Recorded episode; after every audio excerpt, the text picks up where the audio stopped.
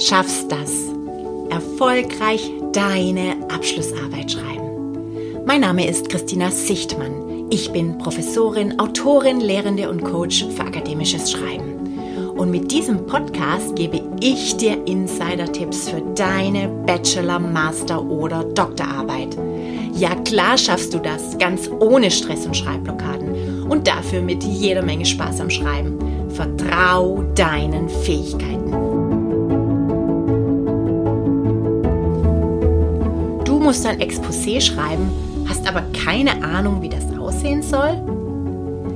Du weißt nicht, was in einem Exposé drin sein soll? Du hast keinen Plan, wie du deine Arbeit angehen sollst? In dieser Podcast-Episode erfährst du, was ein Exposé ist. Du erkennst, warum das Schreiben eines Exposés so hilfreich ist und du lernst, welche Bestandteile dein Exposé haben sollte, um gut zu sein. Wenn du tiefer in dein Exposé einsteigen willst, dann schau doch auf meine Webseite ich biete Kurzworkshops zum Schreiben deines Exposés an. Ich zeige dir Schritt für Schritt die einzelnen Elemente eines Exposés und auf der Grundlage von kreativen Schreibmethoden schreibst du bereits im Workshop Textbausteine für dein Exposé. Schau einfach in die Show Notes, da habe ich entsprechende Informationen verlinkt. Also, schön, dass du heute am Start bist und los geht's. Viel Spaß mit dieser Episode. Manche sagen dazu Exposé, andere Proposal, Konzept oder auch Disposition. Egal welche Bezeichnung an deiner Uni oder Fachhochschule verwendet wird, es geht um die Anfertigung eines ungefähr drei- bis fünfseitigen Dokuments, das deine Abschlussarbeit vorstrukturiert. Dein Exposé ist sozusagen der gedankliche Entwurf deiner Arbeit, ein Arbeitsplan. Im Exposé stellst du dar, was du, wofür, wie und in welcher Zeit, mit welchen Methoden, aufbauend auf welcher Theorie untersuchen möchtest. Nochmal, weil es so wichtig ist. Im Exposé stellst du dar, was du, wofür, wie und in welcher Zeit, mit welchen Methoden, aufbauend auf welcher Theorie du untersuchen möchtest. Das Exposé ist für dich sehr hilfreich. Es dient in erster Linie dazu, dein Thema und deine Forschungsfrage einzugrenzen. Die Forschungsfrage schriftlich zu fixieren, zu formulieren, ist etwas komplett anderes, als nur über sie zu reden oder etwa in einer Präsentation darzustellen. Denn ein Exposé zwingt dich, dir Gedanken über die Forschungsfrage zu machen. Aspekte, die für dich klar sind, schriftlich festzuhalten und zu sehen, wo du noch Lücken hast. Du kannst daraus auch erkennen, ob du dein Thema und deine Forschungsfrage wirklich verstanden hast und wo noch Unklarheiten oder Schwächen liegen. Mit dem Exposé strukturierst du deine Arbeit vor. Sie gibt deiner Arbeit also einen klaren Rahmen. Denn um ein Exposé zu schreiben, musst du dir einen Überblick über die relevante Literatur verschaffen. Du beschäftigst dich mit dem theoretischen Hintergrund deiner Arbeit, mit dem Forschungsplan und deiner Untersuchungsstrategie. Im Prinzip nimmst du Arbeitsschritte gedanklich vorweg. Und so legst du die Grundlage für ein strukturiertes Vorgehen. Das Exposé hilft dir also frühzeitig mögliche Risiken deiner Abschlussarbeit zu erkennen. So kannst du sie beseitigen und auch den Arbeitsaufwand besser einschätzen. Die Vorstrukturierung deiner Arbeit durch das Exposé ist auch das beste Mittel gegen Schreibblockaden und Aufschieberitis. Denn du kannst es als Grundlage für deine Schreibplanung nutzen. Wenn du bereits mehrere Folgen meines Podcasts gehört hast, dann weißt du ja, dass ich dir ein sogenanntes Snack Writing empfehle. Deine Arbeit in Schreibhäppchen aufteilen und lieber regelmäßig kürzere Schreibeinheiten zu planen. Dazu brauchst du aber eine Idee, welche Häppchen du schreiben willst. Das ist, wie wenn du ein Buffet für eine Party planst und dir vorher einen Plan machst, welche Speisen du am Buffet anbieten möchtest. Diesen Plan kannst du dann als Grundlage dafür verwenden, was du einkaufen und zubereiten willst. Das Exposé hilft dir, die Schreibhäppchen inhaltlich zu definieren. Du kannst daraus ableiten, welche Literatur du sichten solltest und welche einzelnen Kapiteln du schreiben möchtest. Das Exposé verschafft dir auf diese Weise Klarheit und eine Struktur. Es hilft dir also enorm, deine Gedanken zu ordnen. Und das Exposé hat schließlich noch eine ganz andere wichtige Funktion, denn es legt die Basis für eine gute Betreuung und ist eine wichtige Gesprächsgrundlage. Wenn du nicht ins Blaue hinein mit Betreuenden über dein Thema und deine Forschungsfrage sprichst, sondern auf der Grundlage eines Exposés, können sie viel besser auf deine Fragen eingehen. Sie können auf dieser Basis erkennen, ob du das Thema angemessen eingegrenzt hast, ob deine Forschungsfrage spezifisch genug ist und ob deine geplante Vorgehensweise zur Beantwortung deiner Forschungsfrage geeignet erscheint. Wenn ich eine Abschlussarbeit betreue, dann gibt es nicht selten drei oder vier Runden, in denen ich Feedback auf das Exposé gebe. Dabei geht es mir vor allem darum, dass Studierende ihre Forschungsfrage richtig verstehen und eingrenzen. Und ich kann auf diese Weise Idee beisteuern, sie auf Literatur hinweisen, die hilfreich sein könnte und die bislang noch nicht berücksichtigt wurde. Und wir können auf der Basis des Exposés in einen inhaltlichen Diskurs gehen. Ich kann das durch das Exposé auch erkennen, ob Studierende angemessene Literatur verwenden und richtig zitieren. Und ich kann auch Feedback zum wissenschaftlichen Schreibstil geben. Ich kann beispielsweise darauf hinweisen, wenn ich grobe formale Fehler sehe und sie können so in einer sehr frühen Phase der Abschlussarbeit vermieden werden. Dein Exposé ist übrigens auch deine Visitenkarte, mit dem du dich deinem Betreuer oder deiner Betreuerin als Wissenschaftlerin oder Wissenschaftler vorstellst. Es hat nicht den Anspruch, perfekt zu sein. Aber in der Regel erkenne ich bereits im Exposé, ob eine Arbeit das Potenzial hat, richtig gut zu werden. Wenn es hingeschludert ist und schnell schnell verfasst wurde, dann macht es keinen guten Eindruck. Wenn ich aber sehe, dass sich Studierende intensiv mit dem Thema auseinandergesetzt haben und viel Zeit und Mühe in das Exposé gesteckt haben, dann ist es schon mal ein Bonus.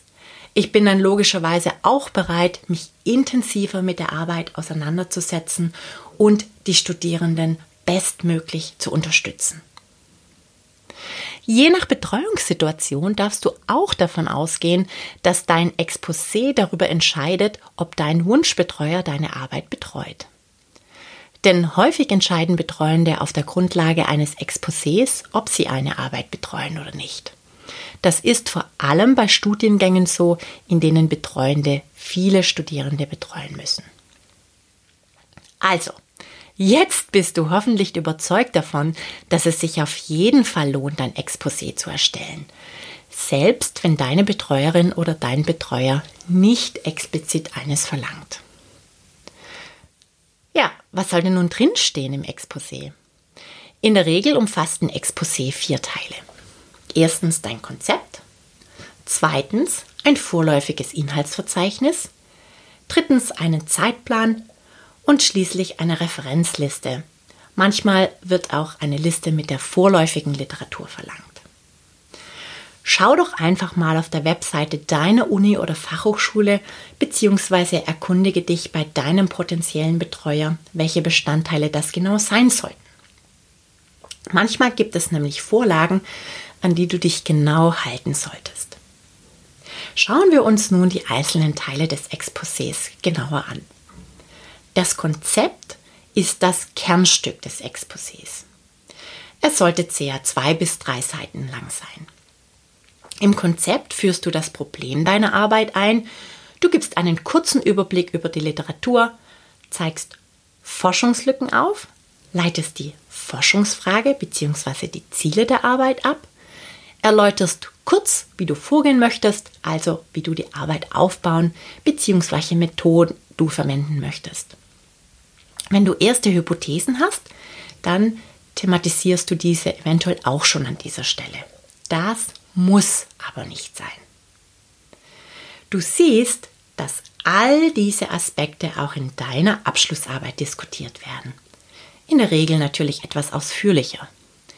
Und all diese Aspekte sind auch zentral bei der Benotung deiner Arbeit. Der zweite Teil des Exposés ist eine vorläufige Gliederung deiner Arbeit. Sie muss noch nicht ganz fein ausgearbeitet werden. Es geht lediglich darum, grob den Inhalt deiner Arbeit darzulegen.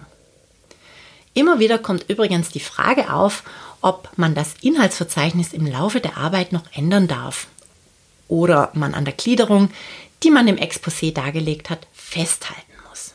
Und natürlich kannst du die vorläufige Gliederung jederzeit noch anpassen.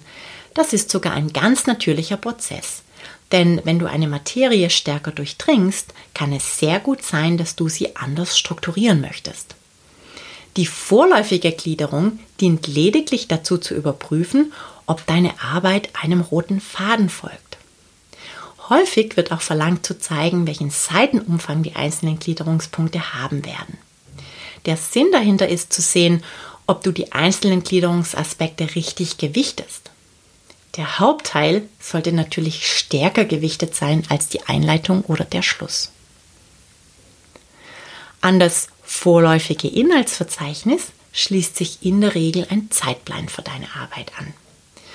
Hör doch einfach mal in die Folge 2 dieses Podcasts mit dem Titel Die Phasen einer Abschlussarbeit und wie lange du für dein Projekt brauchst. Die einzelnen Phasen, die ich dort erläutere und die Zeitangaben, die ich dort mache, kannst du als Grundlage für den vorläufigen Zeitplan nehmen. Den Zeitplan stellst du in der Regel in tabellarischer Form auf. Und schließlich sollte dein Exposé noch eine Literaturliste beinhalten. Ich erwarte, dass die Studierenden hier die Referenzen zitieren, die sich im Konzept wiederfinden. Andere möchten an dieser Stelle bereits ein ausführlicheres Verzeichnis von Literatur, die verwendet wird. Das solltest du erfragen.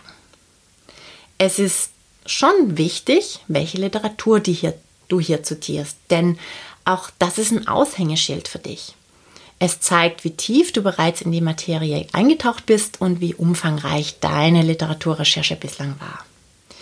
Du solltest an dieser Stelle natürlich die wichtigsten Werke in Bezug auf dein Thema zitieren. Auch solltest du bereits an dieser Stelle die richtigen Quellen zitieren. Das heißt hauptsächlich Beiträge aus wissenschaftlichen Zeitschriften, wahrscheinlich hauptsächlich in englischer Sprache. Auch dazu habe ich übrigens bereits eine Podcast-Folge produziert. Hör doch einfach mal rein in die Episode, wie viel und welche Literatur du in deiner Abschlussarbeit zitieren solltest. Was ich dir dort erläutere, gilt auch für dein Exposé. Natürlich in abgespeckter Version. Du solltest im Konzept selbst ungefähr zehn maximal Quellen zitieren. Es geht nicht darum, dass du hier schon dein gesamtes Literaturverzeichnis präsentierst.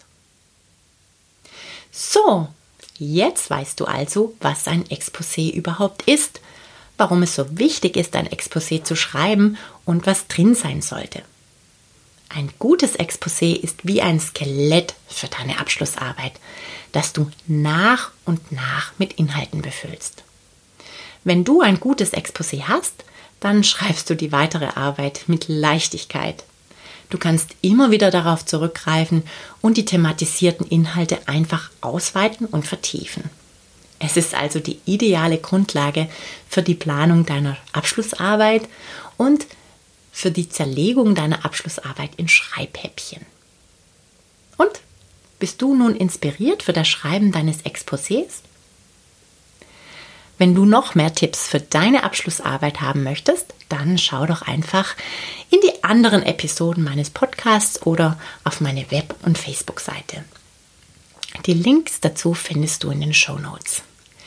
Dort findest du auch einen Link für einen Schreibworkshop zum Schreiben deines Exposés. Ich begleite dich Schritt für Schritt durch die Inhalte deines Exposés und erarbeite mit dir im Workshop Textbauscheine ich freue mich riesig, dass ich dich bei deiner Abschlussarbeit unterstützen darf. Und jetzt ran ans Schreiben. Du schaffst das. Tschüss, Baba und Adele.